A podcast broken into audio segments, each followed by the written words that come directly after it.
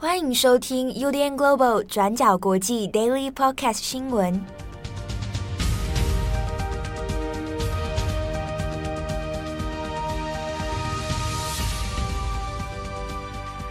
Hello，大家好，欢迎收听 UDN Global 转角国际 Daily Podcast 新闻。我是编辑七号，今天是二零二一年六月十七日，星期四。好的，今天还是编辑七号来 solo 一个人主持哦，请大家这个多多包涵啊。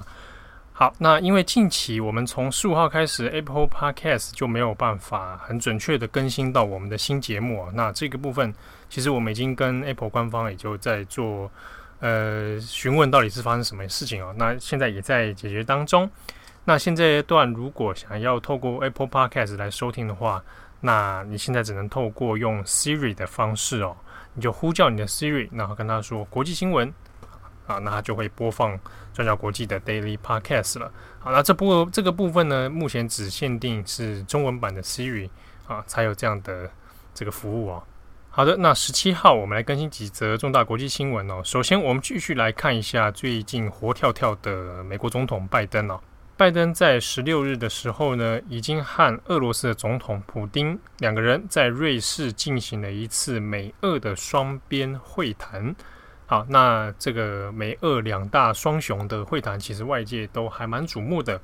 不过呢，因为其实美俄之间，当然它是呃台面上、台面下的冲突不断哦，也外界也通常不会把说拜登跟普丁这一次的见面就当成是说有。或者会期待说有个什么突破性的进展。不过这一次的会谈当中有一些有趣的美感，哦，可以来跟大家来做分析。那我们就重点来讲这一次普丁跟拜登的会谈呢，我们可以罗列一个，就是双方其实没有达成什么重大的或者具体的协议哦。不过至少在关系上面有出现了外交回温的趋势，那也恢复了所谓的战略对话。好，那在这一次的谈话当中，有特别提到几个主题，有包含到网络攻击的事情啊，有包含到乌克兰分离主义的问题，以及先前被普丁抓起来的这个意见领袖纳瓦尔尼。好，那总体而言呢，这一次的见面其实也算是中规中矩哦。那特别是普丁，其实跟他过往的一些谈判风格不大一样，是普丁过去一个。蛮出名的习惯就是他会故意的迟到，好让对方来等，好，那就用这种方式呢扰乱对手的这个心理节奏啊，然后也会制造一种好像自己是被迎接的一方啊，有一种心理优势的这种策略存在。不过这一次跟拜登的会面呢，其实双方都是既准时，那又和平，那也算是行礼如仪的就结束了这一次的会谈哦。那总共的时间呢？时间长达大概是三个小时，不过这个比预计外面预期的应该是要四个多小时才对哦。那是提前结束了。那因为双方是这个会谈的具体内容跟协议，其实也并没有对外公开哦。那就是结束之后呢，分别由拜登跟普京各自来举行记者会，那来阐述说，哎，刚刚谈了些什么。所以在各家外媒然后要做分析的时候呢，大概也只能用双方的记者会来拼凑，说到底两个人中间具体在谈些什么，在争论过什么样的话题，哈，或者又达成什么样的共识。好，那双方的谈判呢？那其实不是一对一的，哈，它是二对二，就是拜登他是跟他的国务卿布林肯哈一起出席，那俄国方面呢，就是普林本人跟外交部长拉夫罗夫，啊，所以是一个二对二的谈判会议。那中间主要的比较关键的谈判项目，大家也比较在意的一个是针对于网络攻击的问题哦，就是双方之间会特用一些网军啊，然后骇客来针对一些设施啊，好，那或者机构来进行攻击。那双方针对这个问题上面有达成一个共识，说彼此会约束这样的攻击行动。那第二呢是。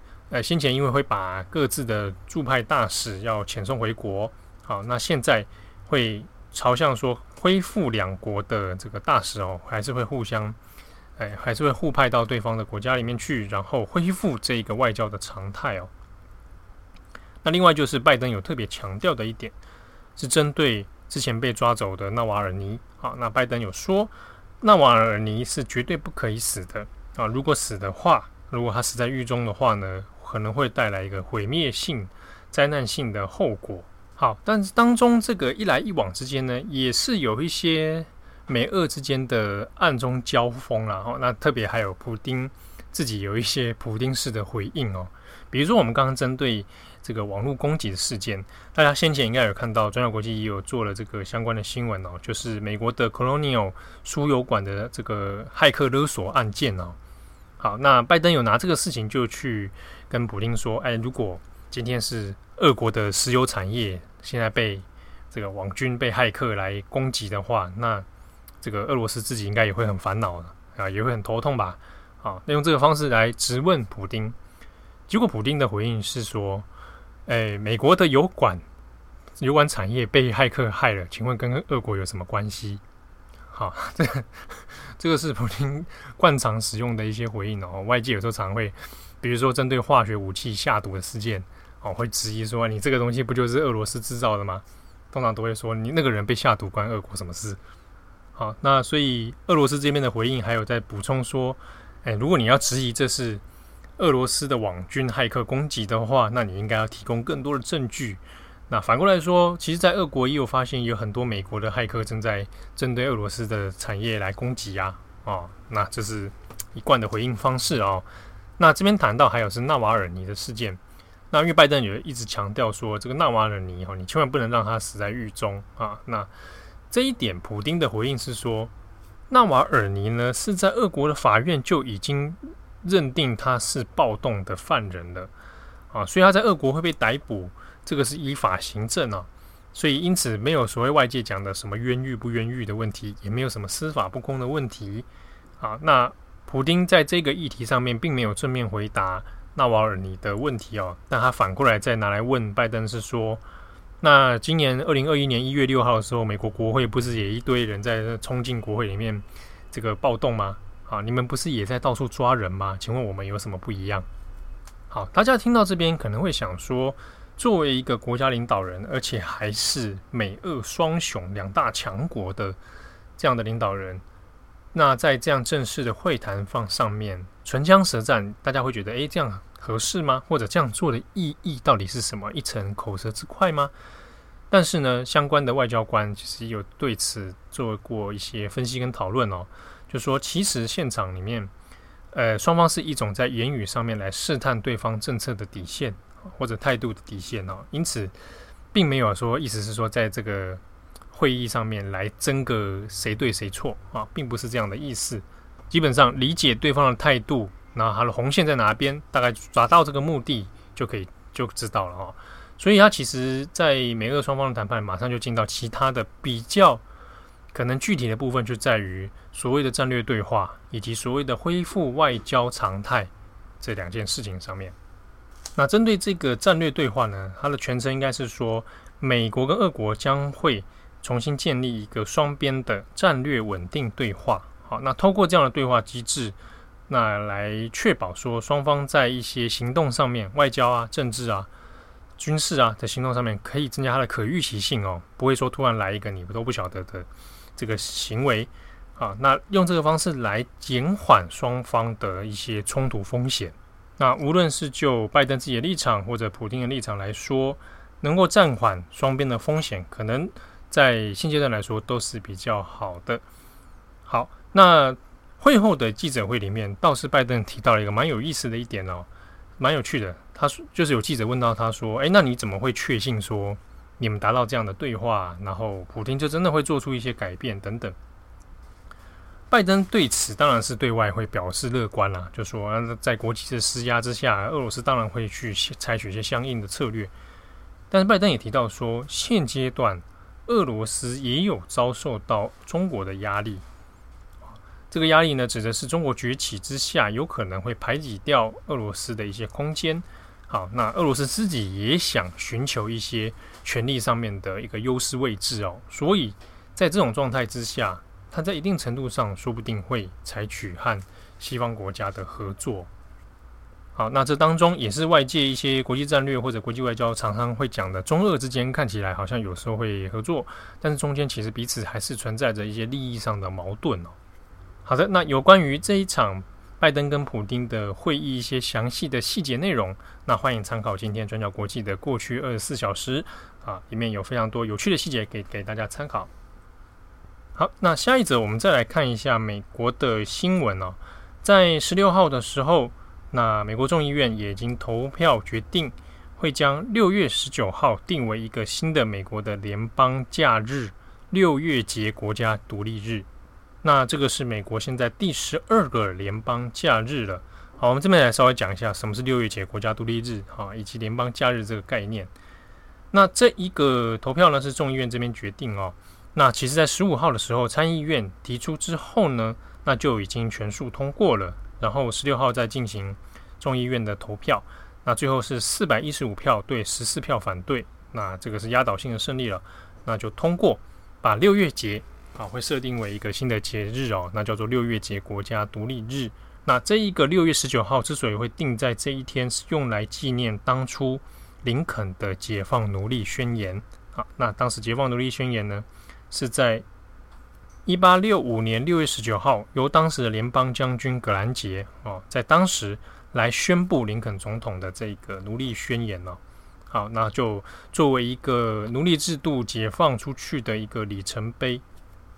好，那它被设立成这个所谓联邦节日啊，联邦假日，它的意义啊，当然是属于全国性的哦。因为美国的全国性的这种联邦假日，到算下这一个的话，是第十二个。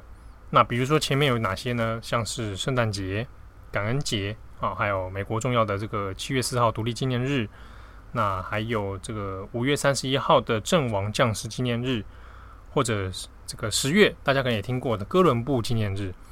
好，那跟这个种族有关的呢，其实是一月十八号的马丁路德金恩纪念日哦。那这个第十二个节日呢，就是。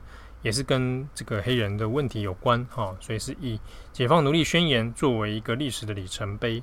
那这样的通过，当然其实也和这一两年当中 BLM 运动造成的各种社会的撕裂哦有关。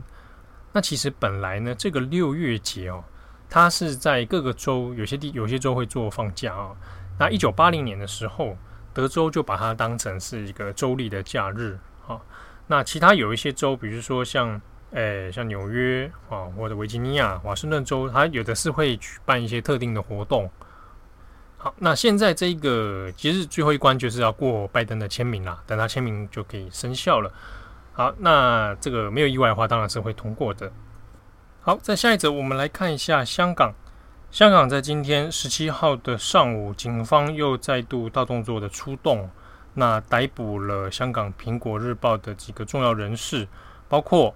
一传媒的行政总裁张建宏，及营运总裁周达全，还有苹果日报现任的总编辑罗伟光，还有副社长陈佩敏，以及苹果动新闻的这个总监张志伟。